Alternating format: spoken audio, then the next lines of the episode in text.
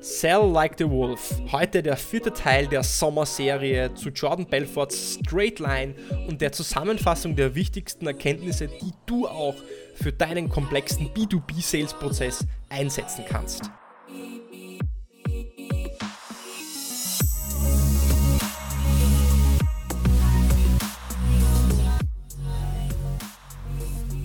Herzlich willkommen bei Episode 101 von Deal, dein Podcast für B2B-Sales von Praktikern für Praktiker.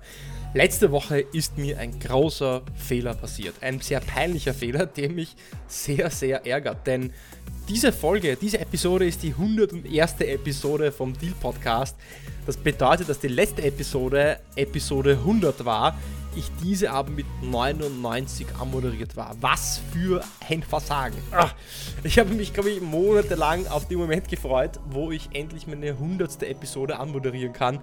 Und dann habe ich mich da verdreht. Naja, äh, im Episodentitel steht zumindest 100. Das äh, rettet noch dann zumindest die Ehre. Aber äh, ein kleines Jubiläum und danke, dass du äh, so lange schon dabei bist. Wenn du schon von Anfang an dabei bist, seit Episode 50, 80 oder vielleicht erst ja, heute zum ersten Mal reinhörst.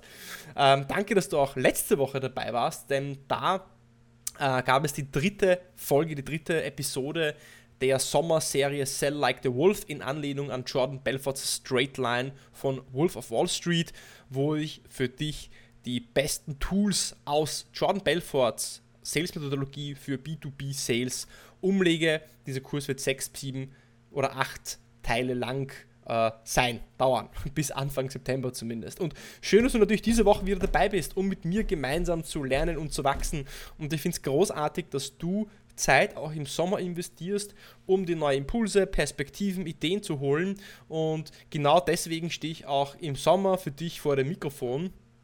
Diese Episode, die du hörst, die ist wahrscheinlich jetzt Mitte August rausgekommen. Ich habe diese aber schon Ende Juli aufgenommen, denn ich bin im August auf Urlaub. Das heißt, wo du diese Episode, wenn du diese Episode jetzt gerade hörst, dann bin ich entweder gerade irgendwo in Kroatien oder ich bin irgendwo auf Bali in Indonesien surfen, tauchen oder meditieren. Im August habe ich nämlich komplett frei. Äh, diese Serie ist also im Juli schon vorproduziert. Aber wir starten einfach direkt rein in den vierten Teil der Sommerserie Sell Like the Wolf.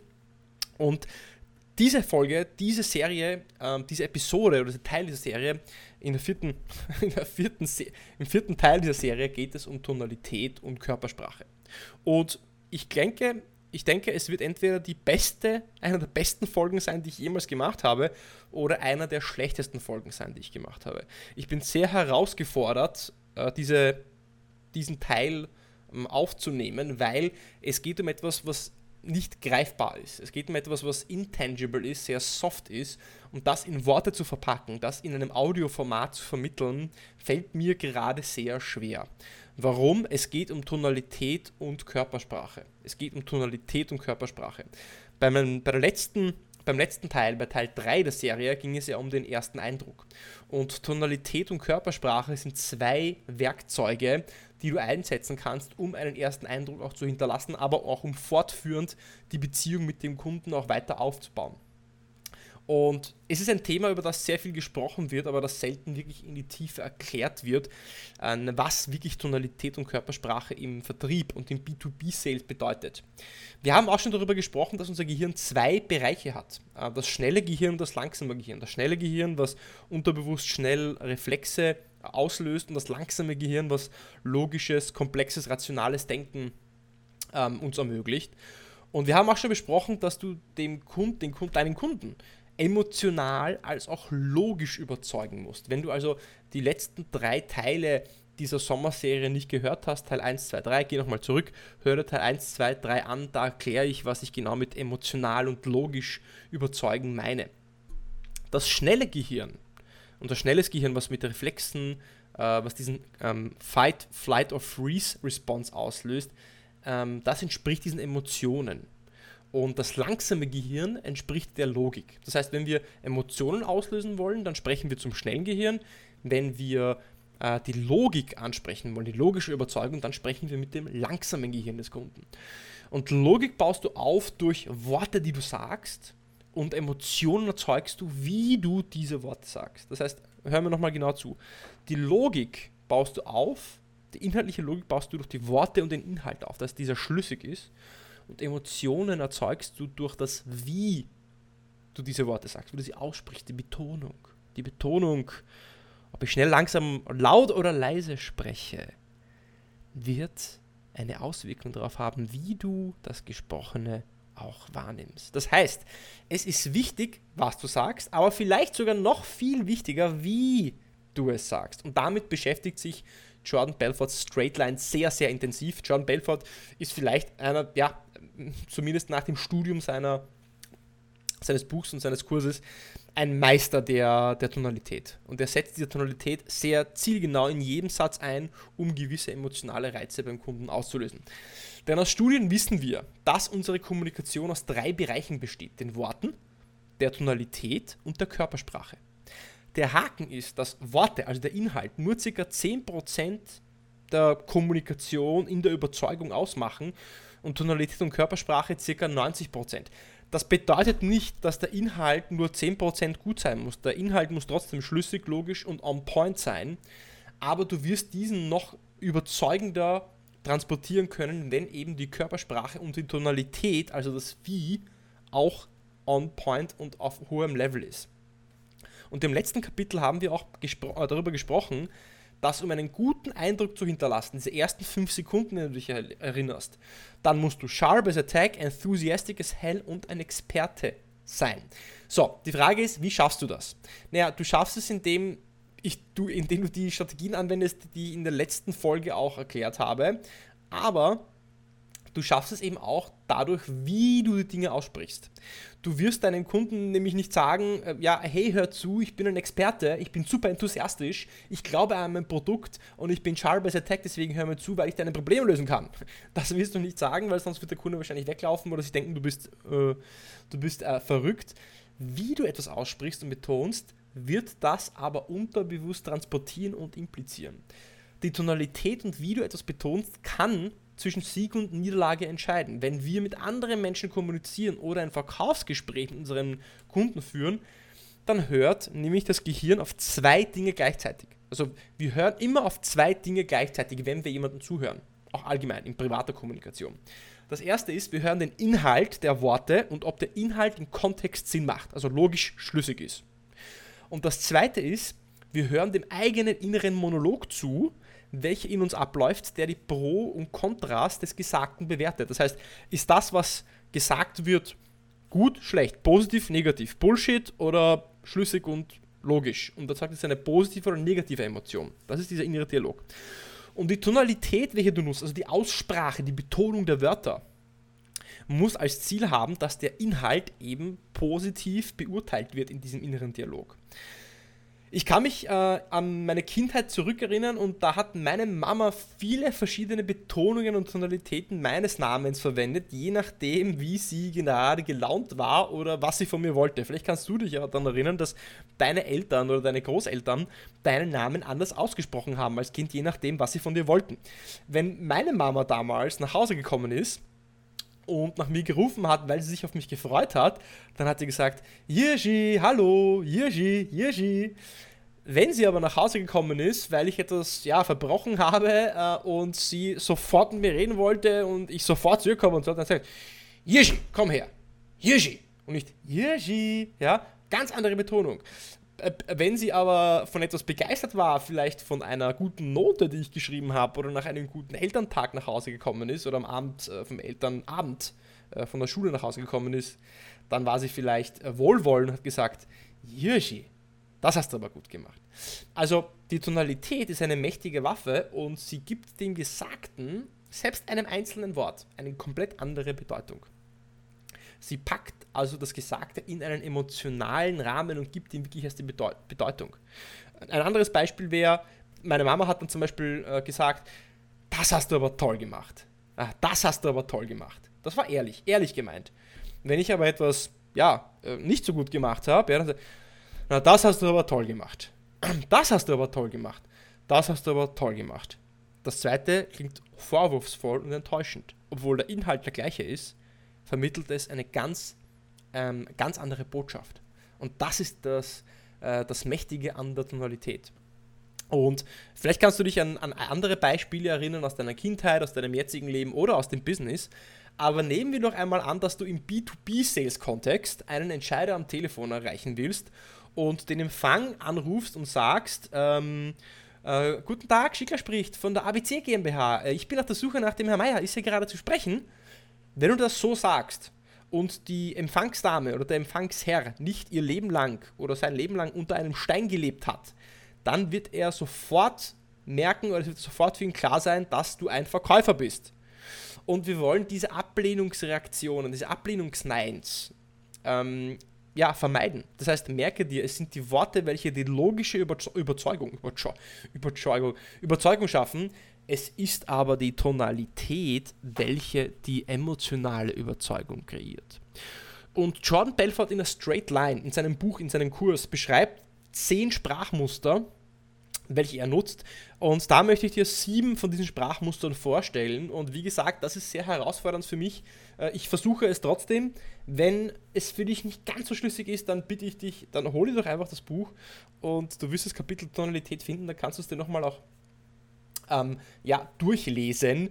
Äh, du kannst ja auch den Kurs kaufen, der kostet 2000 Euro. Dann kannst du dir Jordan Belfort auch anhören und siehst, wie er es ausspricht. Das erste Sprachmuster das Jordan Belfort nutzt, ist Interesse zeigen. Äh, und Interesse, das Interesse, Interessen zeigen, Interesse zeigen Sprachmuster wird gerade am Anfang eines Gesprächs oder ja in den ersten Gesprächen genutzt. Und ähm, das Sprachmuster Interesse zeigen ist dafür da, um wirklich mit deiner Betonung zu implizieren, dass du wirklich Interesse hast, mit dem Menschen zu sprechen. Und du würdest dann sagen, wenn du sagst, ja, du stellst dich vor oder fragst nach deinem Ansprechpartner, fragst nach deinem Stakeholder, dem Entscheider, den du sprechen willst, hallo, ist Herr Meier da? Hallo, ist Herr Meier da? Hallo, ist Herr Meier da? In einer Art und Weise der Aussprache. Du hast echtes Interesse, du willst wirklich wissen, ob der Herr Meier da ist und freust dich auf ein Gespräch mit ihm. Anstatt, hallo, ist der Herr Meier da? Oder, hallo, ist der Herr Meier da? Ähm, nein, du sagst, hallo, ist der Herr Meier da? Also, Jordan Belfort würde sagen, und enthusiastic, voller Vorfreude auf das, was kommt, weil das impliziert auch an die Empfangsdame oder an die Rezeption oder die, an die, ans Sekretariat, dass du wahrscheinlich Herrn Meier vielleicht schon sogar kennen wirst, dass du ihm vertraust, dass er dir vertraut und dass er sich vielleicht auf, den, auf das Telefonat von dir auch schon freut. Hallo, ist der Herr Meier da? Natürlich muss es für dich authentisch passen. Wenn die Art und Weise der Aussprache, die ich gerade transportiere, zu enthusiastisch für dich als Person ist, dann musst du es natürlich anpassen. Zweites Sprachmuster heißt Aussage als Frage betonen. Damit mit, mit Aussage als Frage betonen, implizierst du so eine Art von Frage im Kopf des anderen. Das heißt, du löst eigentlich eine Frage aus, obwohl du eine Aussage triffst. Und das möchtest du gerade dann machen, wenn du schnell Vertrauen aufbauen willst, dass du eh, dass du jemanden kennst, dass du vertraut bist, dass deine Firma bekannt ist, dass du bekannt bist. Und da nutzt du eben Aussage als Frage betonen, das zweite Sprachmuster. Und Aussage als Frage betonen schaffst du, indem du am Ende des Satzes immer mit der Stimme raufgehst und quasi wie eine, also eine Aussage als Frage betonst. Das heißt, du würdest nicht sagen, hallo, mein Name ist Schickler von ABC GmbH aus Wien. Nein, du sagst, hallo, mein Name ist Schickler von der ABC GmbH aus Wien, weil dadurch stellst du quasi indirekt eine Frage, obwohl du eigentlich eine Aussage stellst. Hör mir genau zu, die Betonung, äh, die Betonung der Aussage impliziert eigentlich eine Frage. Hallo, mein Name ist Schickler von der ABC GmbH aus Wien. Damit implizierst du nämlich, dass du vertraut bist und dich die Person kennen sollte. Weil du sagst immer, hallo, mein Name ist Schickler, richtig? Von der ABC GmbH, richtig? Aus Wien, richtig? Das heißt, du sagst richtig, das, das müsstest du doch wissen, lieber Kunde, du müsstest mich kennen. Wir sind doch bekannt, du kennst mich doch. Und Menschen wollen ja auch nicht dumm dastehen und deswegen werden sie dann nachdenken und sich die Frage stellen, von wo kenne ich den? Weil er stellt mir eigentlich eine Frage, obwohl er eine Aussage trifft. Und dann wird er unterbewusst sagen, ja, natürlich, ich kenne ihn. Und sie werden sagen, ja, ich, äh, ich, ich, ich, erinnere mich an, an, an ihn. Ja? Ähm, ich gebe dir auch ein Beispiel aus dem Privaten. Also meine kleine Nichte, ich habe eine kleine Nichte und, und äh, die ist Meisterin darin, dieses Sprachmuster Aussage als Frage betonen zu formulieren. Das heißt, wenn sie sagt, sie will, ähm, sie will ein Eis essen, dann sagt sie nicht, wir gehen jetzt Eis essen, sondern sagt, wir gehen jetzt Eis essen. Das heißt, sie trifft eine Aussage, aber sie formuliert als Frage. Sie sagt, sie fragt nicht, gehen wir jetzt ein Eis essen, sondern sie sagt, wir gehen jetzt ein Eis essen Das heißt, sie trifft eine Aussage, betont es aber als Frage. Hörst du den Unterschied? Und das alleine wird deinen Kunden natürlich jetzt nicht irgendwie zum Abschluss bringen und äh, einen hochkomplexen B2B-Sale verkaufen. Aber es geht darum, viele kleine Nuancen richtig zu machen. Und die Nuance der Aussprache ist etwas, mit dem du spielen kannst. Das ist ein unglaublich großes Spielfeld, das du für dich ausnutzen kannst und deine Aussage positiv markieren kannst. Drittes Sprachmuster nennt sich Begründung und Geheimnis. Begründung und Geheimnis. Weil, wenn du jemanden zuerst kontaktierst, also am Anfang des Gesprächs, am Anfang des Verkaufsprozesses, neuer Einstieg, neue Opportunity, neues Business Department von einem Enterprise-Kunden, dann möchtest du ja möglichst schnell ja auch Vertrauen aufbauen und du möchtest ja auch erklären, warum du, an, warum du jemanden kontaktierst. Nimm dir einfach mit in a straight line ist unter anderem eine Regel, das nennt sich Justifier, also wenn du jemanden zuerst kontaktierst, dann möchtest du auch ähm, erklären, warum du ihn kontaktierst. Und das mit einer bestimmten Tonalität, also Sprachmuster, Begründung und Geheimnis. Es geht also darum, dass du erklärst, warum du anrufst. Und du sagst jetzt den Inhalt, ähm, jetzt Herr Meier, der Grund meines Anrufes ist. Den betonst du jetzt folgendermaßen. Jetzt Herr Meier, der Grund meines Anrufs ist. Ähm, jetzt, jetzt, jetzt, Herr Meier, der Grund meines Anrufs ist. Jetzt, jetzt, Herr Meier, der Grund meines Anrufs ist. Das heißt, ich betone das Grund, der Grund meines Anrufs ist. Das hört sich jetzt so albern an, ja. Nur du hörst auch, ich gehe mit meiner Stimme ein bisschen runter. Wenn ich runtergehe mit der Stimme, wenn du runtergehst mit der Lautstärke und anfängst so ein bisschen zu leiser zu reden, dann kreiert das so ein bisschen ein, ein Gefühl, als ob ich dir ein Geheimnis erzählen wollen würde. Geheimnisse sind interessant, da hören Menschen plötzlich zu. Ja? Und ich begründe es ähm, eben mit dieser Tonalität und erzeuge dieses Geheimnis und sage, jetzt, jetzt Herr Meier, der Grund meines Anrufes ist, und dadurch erzeuge ich eben so eine Art von Relevanz und Wichtigkeit. Viertes Sprachmuster ist Knappheit. Wir wissen ja natürlich aus der Verkaufspsychologie, ja, Knappheit, ja, künstliche Verknappung, wenn etwas knapp ist, ist es mehr wert. Jetzt kannst du natürlich ähm, entweder inhaltlich eine Knappheit vermitteln, indem du sagst, naja, wir haben nur noch ein Stück zu verkaufen oder wir haben nur noch eine Lizenz oder äh, es gibt den Rabatt nur noch bis äh, Ende des Quartals oder bis morgen, ja. Oder du implizierst die Knappheit durch deine Tonalität. Und Knappheit kann wiederum durch Flüstern impliziert werden. Das heißt, das Sprachmuster Knappheit ähm, nutzt die Betonung des Flüsterns und leise Sprechens aus, um das Gefühl der Knappheit und hard to get, hard to get zu formulieren. Das heißt, du kannst natürlich sagen, inhaltlich, es gibt, es gibt nur noch fünf Plätze, oder du kannst sagen, es gibt nur noch fünf Plätze. Ja, leider, Herr Mayer, es gibt nur noch fünf Plätze. Ja. Herr Mayer, das Produkt, das Sie anbieten, bietet Ihnen die Möglichkeit, dass wir das Problem X so lösen, dass Sie am Ende des Tages mit mindestens XY an Revenue Return herauskommen. Das heißt, mit diesem Sprachmuster Knappheit sagst du, dass etwas wirklich, dass etwas besonders ist, dass etwas nicht so leicht zu haben ist, dass etwas knapp ist und dadurch ist es in den Augen oder im Gefühl, im Inneren des Kunden mehr wert. Jetzt, Herr Meier, das, was wir anbieten, das ist jetzt vielleicht nicht das allerbeste am Markt, vielleicht gibt es andere Produkte. Aber wenn ich genau verstanden habe, was Ihr Problem ist und Sie haben mir erklärt, was Sie genau erreichen möchten, dann bin ich mir sicher, dass auf Grundlage von A, B, C wir genau auch das, was Sie möchten, erreichen können. Ja, das habe ich mir jetzt ein bisschen aus der Nase herausgezogen, um dir zu zeigen, wie würde ich dieses Sprachmuster Knappheit ähm, verwenden. By the way, ich habe das hier auch nicht geskriptet, also das ist jetzt hier ein, ein, ein, ein Freestyle von mir. Ich habe mir nur den Namen der Sprachmuster aufgeschrieben und, und versuche sie jetzt hier natürlich für dich in Beispiele zu gießen. Gehen wir zum fünften Sprachmuster über, das ist nämlich das Sprachmuster der angemessenen Forderung. Also du forderst etwas, du forderst etwas von deinem Kunden, vielleicht forderst du Zeit, du möchtest ihm eine Frage stellen, bittest um Erlaubnis, eine Frage zu stellen, also eine angemessene Forderung nennt das Jordan Belfort. Ähm, äh, du kannst also zum Beispiel, also ein Beispiel wäre, wenn du fragst, ob ein Kunde gerade ein paar Minuten Zeit hat. Du könntest ähm, natürlich jetzt sagen, haben Sie gerade, haben Sie gerade eine Minute Zeit? Haben Sie gerade eine Minute Zeit? Oder haben Sie gerade eine Minute Zeit? Haben Sie gerade eine Minute Zeit? Haben Sie gerade eine Minute Zeit? Also die Formulierung, wie du danach fragst, ähm, passt Ihnen gerade? Haben Sie gerade eine Minute Zeit? Also du gehst am Schluss mit der Stimme wieder ein bisschen rauf. Ja? Haben Sie gerade eine Minute Zeit?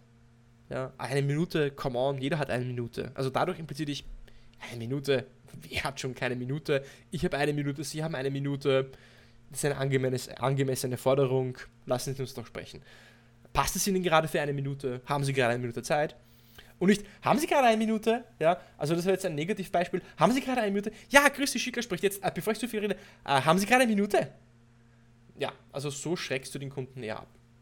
Also überleg dir gerade angemessene Forderung. Haben Sie gerade eine Minute? Viel besser mit der Stimme am Schluss hochgehen. Sechste Sprachmuster, wenn ich mir dazu höre, also deswegen habe ich gesagt, entweder wird das einer der besten oder einer der schlechtesten Folgen. Ähm, ich tue mir gerade sehr schwer, ich würde mich auf dein Feedback freuen, wie diese Sprachmuster dann bei dir ankommen. Äh, ja, also gerne bitte auf LinkedIn oder per E-Mail ähm, mich kontaktieren und alle, die meine Nummer haben, bitte mich auch, mich auch gerne anschreiben. Sechstes Sprachmuster heißt, wenn Geld keine Rolle spielen würde. Und damit kannst du vor allem auf Einwände antworten oder auf Einwände reagieren. Das heißt so, jetzt, wenn Geld keine Rolle spielen würde, sind sie daran interessiert. Ähm, inhaltlich, was könntest du damit zum Beispiel machen? angenommen, der Kunde sagt, ja, das macht schon alles, alles Sinn, Herr Schickler, und, und danke für die Präsentation und danke auch, dass wir die letzten Wochen jetzt an dieser Lösung gearbeitet haben. Aber wir müssen das jetzt noch intern besprechen und, und ich sage Ihnen dann einfach Bescheid. Es gibt andere Dinge und Prioritäten, die gerade auf dem Tisch sind und ich melde mich dann einfach bei Ihnen, ja. Und jetzt könntest du das Sprachmuster, wenn Geld keine Rolle spielen würde, nutzen, um eine Frage zu formulieren. Und zwar, Jetzt, ähm, ich höre, was Sie sagen und, und lassen Sie mich vielleicht noch eine Frage stellen. Macht die Idee ganz allgemein für Sie Sinn? Sehen Sie da überhaupt einen Mehrwert? Ja? Also jetzt, jetzt höre ich, was Sie sagen und lass, jetzt höre ich, was Sie sagen und lassen Sie mich noch eine Frage stellen, Herr Mayer. Macht die Idee allgemein für Sie Sinn? Sehen Sie den Mehrwert? Jetzt, jetzt, wenn wir Geld beiseite lassen, Herr Mayer, lassen Sie mich noch eine Frage stellen. Also so wie wenn du sagen würdest, jetzt, wenn wir Geld beiseite lassen würden, ja, wenn wir Geld, Zeit und Ressourcen und noch Überlegungen beiseite lassen würden, Herr Mayer, macht die Idee an sich für Sie Sinn? Du sagst es natürlich nicht, jetzt wenn wir Geld beiseite lassen oder Ihre mangelnde Zeit oder wenn wir Ihre Projekte beiseite lassen, Herr Mayer, macht die Idee Sinn? Nein, du sagst, jetzt, jetzt höre ich, hör ich, was Sie sagen, Herr Mayer, aber lassen Sie mich nur noch eine Frage stellen. Macht die Idee allgemein für Sie eigentlich noch Sinn? Sehen Sie überhaupt den Mehrwert? Und das ist das Sprachmuster, wenn Geld keine Rolle spielt. Siebtes Sprachmuster, offensichtlicher Mehrwert. Mit dem offensichtlichen Mehrwert bestätigst du, dass es klar ist, dass deine Lösung helfen wird. Ja? Dass du betonst den Satz mit so einer Sicherheit, Selbstverständlichkeit, Überzeugung, dass du genau diese Überzeugung auch an deinen Kunden transportierst. Herr Mayer, die Lösung wird Ihre Produktivität um 15% steigern, aber was wir darüber hinaus für Sie tun können, ist, dass wir es langfristig bei der Implementierung unterstützen. Jetzt habe ich da ein paar Worte verschluckt, deswegen nochmal. Herr Mayer, die Lösung wird Ihre Produktivität um 15% steigern, aber was wir darüber hinaus noch für Sie machen können, ist, dass wir Sie langfristig bei der Implementierung unterstützen. Herr Mayer, die Lösung wird Ihre Produktivität um 15% steigern, aber was wir darüber hinaus für Sie tun können, ist, dass wir Sie langfristig bei der Implementierung unterstützen. Das heißt, du brauchst einen Zustand von Sicherheit, den du jetzt in einem Sprachmuster offensichtlicher Mehrwert, heißt das Sprachmuster, transportierst, indem du komplett sicher, offensichtlich, mit Klarheit transportierst, hey, das wird funktionieren, wir werden ihr, ihre Probleme lösen und sie dorthin bringen, was sie erreichen. Herr Mayer, die Lösung wird ihre Produktivität um 15% steigern. Ja? Herr Mayer, die Lösung wird Ihre Produktivität um 15% steigern. No doubt about that. Hörst du, wie ich es betone? Herr Mayer, die Lösung wird Ihre Produktivität um 15% steigern. Ja? Also überhaupt keine Frage. Das sagst du natürlich jetzt. Du sagst jetzt überhaupt keine Frage, dass es passieren wird. Du betonst es nur so, ja. Also ich wiederhole es noch einmal, ja, falls es dir jetzt am, am Wecker geht, verstehst. Herr Mayer, die Lösung wird Ihre Produktivität um 15% steigern. Aber was wir darüber hinaus für Sie tun können, ist, dass wir Sie langfristig bei der Implementierung unterstützen. Das war das siebte Sprachmuster. Und wenn wir jetzt in einem Vor-Ort-Setting sind, also wenn wir jetzt nicht nur am Telefon sind, sondern wirklich die, den Menschen in Persona auch treffen, dann können wir uns natürlich nicht, nicht nur die Tonalität, sondern auch die Körpersprache äh, zu äh, Nutzen machen, um unsere Botschaft, äh, unserer Botschaft einen emotionalen Rahmen zu verpassen. Und Körpersprache ist mindestens genauso wichtig wie Tonalität. Uh, und nonverbale Kommunikation allgemein ja, ist zehnmal effektiver, deine Botschaft zu untermauern, als, als die Worte, also als das Verbale. Und das trifft dich wie eine Kanonekugel. Weil Gefühle und Gedanken werden mittels des Körpers und der Tonalität kommuniziert. Ja, wie du deinen Körper im Raum nutzt, wie viel Raum du einnimmst, dein Stand, deine Körperhaltung, dein Auftreten, Gestiken, Mimiken, dein Augenkontakt. Wenn du nicht mindestens 78% Augenkontakt hast, während du mit deinen Kunden redest, hast du verloren. Es gibt Studien, dass wenn du unter 78% Augenkontakt hältst, während du redest, dann wirkst du nicht als vertrauenswürdig. Ja? Mit Körpersprache kannst du unterbewusst Vertrauen aufbauen oder zerstören. Und Rapport aufbauen und zerstören. Was ist Rapport? Wie ich schon erklärt habe, Rapport ist, wenn zwei Menschen auf einer Wellenlänge sind. Und Rapport ist ein Begriff aus dem NLP und äh, besagt eben das, äh, oder ist ein Begriff dafür, wenn zwei Menschen sich komplett vertrauen. Jetzt ist die Frage, wann vertrauen wir uns, wann finden wir uns sympathisch, welche Menschen finden wir uns sympathisch? Ist es eher gleich und gleich gesellt sich gern oder ist es Gegenteile ziehen sich an? Gleich und gleich gesellt sich gern oder Gegenteile ziehen sich an? Was denkst du? Aus der Wissenschaft wissen wir, dass das erste richtig ist. Das heißt, gleich und gleich gesellt sich gern. Aus Studien wissen wir, dass Menschen, die sich gut verstehen und sich vertrauen, sich einander angleichen. Wir mögen Menschen, die so sind wie wir. Und wenn wir jemanden gefunden haben, der so ist wie wir, dann gleichen wir uns einander an. Wir passen unsere Körpersprache, unsere Tonalität, Gestik, Mimik, Aussprache aneinander an. Beobachte doch mal beim nächsten Mal, wenn du vielleicht heute Abend oder diese Woche noch rausgehst, in ein Restaurant, in ein Lokal, äh, wenn du Freunde oder ein Paar in einem Lokal oder Restaurant siehst, die sich gut verstehen, gut unterhalten ihre Körpersprache wird sich angleichen. Und das passiert mit dir auch. Wir passen uns immer, wir, wir haben diesen inneren Zwang, uns anzugleichen, wenn wir ähm, mit jemandem sprechen, der uns sympathisch ist und wenn wir einem jemand anderem auch sympathisch sind. Ähm, Lautstärke, Tonalität, Sprache. Ja. Und wenn wir wissen, dass sich Menschen jetzt angleichen, sowohl sprachlich auch, als auch körpersprachlich, wenn wir wissen, dass Menschen, die sich gern haben, wenn wir wissen, dass Menschen, die sich vertrauen, dass sie sich angleichen, körpersprachlich als auch ähm, verbal, also ähm, Tonalität, betonungsmäßig, dann können wir uns das auch zu Nutzen machen, um Vertrauen aufzubauen. Und das nennt sich Matching. Matching oder Mirroring aus dem NLP wiederum.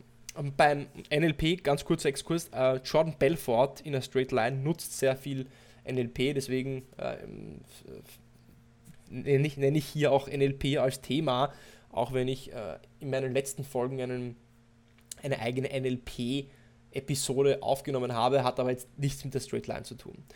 Was ist Matching, was ist Mirroring? Beim Matching und Mirroring geht es darum, die Körpersprache des anderen zu matchen, also zu spiegeln. Du spiegelst die Körpersprache des anderen. Weil unterbewusst löst das im Gehirn des anderen das Gefühl aus, er ist wie ich, ich mag ihn. Also nochmal zurück. Wir, haben, wir wissen aus der Wissenschaft, dass wenn sich Menschen mögen, wenn sich Menschen sympathisch finden, dann passen sich ihre Körper und ihre Sprache an. Das passiert ganz automatisch und unterbewusst. Wir wissen aber auch, dass, dass wir den umgekehrten Weg gehen können. Das heißt, wir können erst unsere Körper, unsere Sprache anpassen und dann finden wir uns auch sympathisch. Also es ist eine Zweibahnstraße, keine Einbahnstraße. Das geht sowohl in die eine als auch in die andere Richtung. Dann können wir uns das zugunsten machen und die, die Körpersprache und auch die Tonalität und Aussprache des anderen Menschen ähm, im Spiegeln. Körpersprache, Matching, Mirroring will natürlich jetzt keinen Deal für dich gewinnen, aber die falsche Körpersprache oder das Mismatching, ja, also wenn du nicht im Rapport bist, wenn du nicht im, im Gleichklang mit deinen Kunden bist, kann einfach Vertrauen und natürlich jetzt auch einen Deal potenziell ruinieren.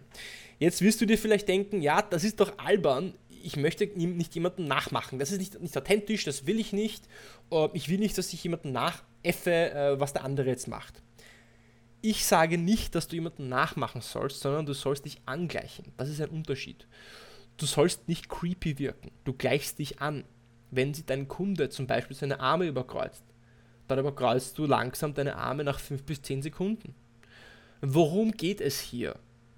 ist ein Gefühl, oder worum es hier geht, ist, ist, ein, ist ein, eigentlich ein Gefühl zu erzeugen. Es geht darum, ein Gefühl von Sympathie zu erzeugen und das nicht mit dem, was du sagst, sondern unterbewusst mit deiner Körpersprache.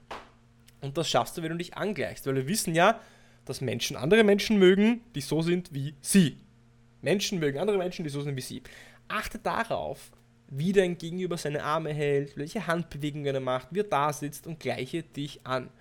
Weil ich sage, viele sagen, hey, das ist manipulativ, mag sein, Und wenn das deine Meinung ist, möchte ich sie dir gar nicht nehmen. Ich sage, ich finde es respektvoll, dass ich mich an den Menschen anpasse und ihn dort abhole, wo er gerade ist.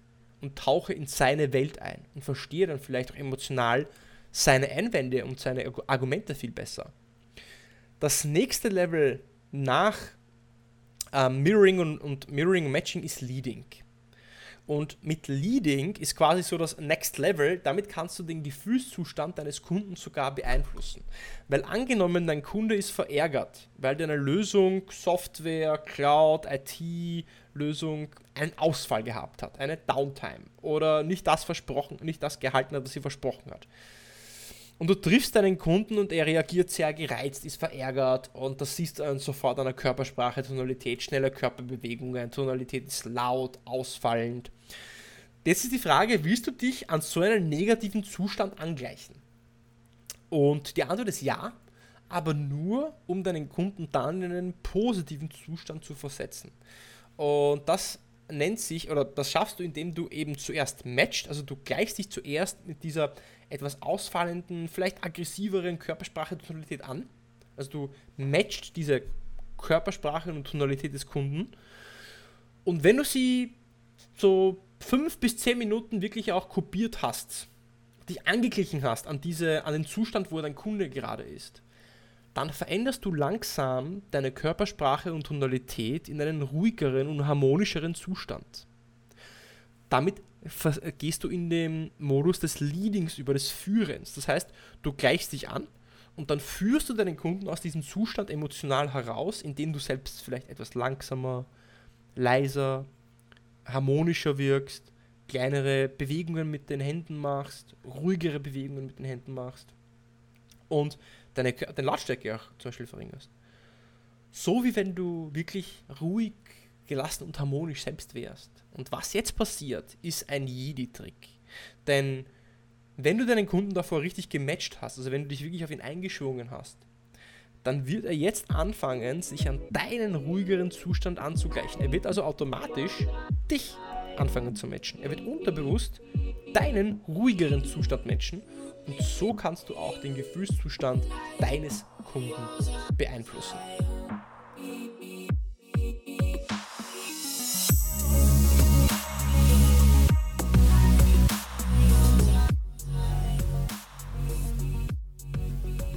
Das war also der vierte Teil der Sommerserie Sell Like the Wolf. Du hast gesehen oder gehört, äh, ich habe mir nicht immer ganz leicht getan, gerade bei den Sprachmustern. Deswegen ähm, bitte auch gerne um Feedback und ich lade dich herzlich ein, auch, auch dir die Ressourcen, die es gibt, zudem auch online ähm, durchzulesen. Das Buch kann man sich kaufen, der Kurs kostet ein paar tausend Euro, den musst du nicht unbedingt kaufen. Äh, du kannst dir aber auch den Film anschauen, da kann man sich auch einiges abmodellieren. Und nächste Woche geht es weiter dann mit Teil 5, da freue ich mich schon sehr drauf, weil äh, es wird im nächsten Teil um State Management gehen. Wie kannst du dich in einen High-Performance-Zustand begeben. Denn wir wissen doch, dass Erfolg immer im Kopf beginnt. Und wie du diesen Erfolg im Kopf anstartest, das wird Gegenstand der nächsten Folge und Teil der Sommerserie Sell Like the Wolf sein.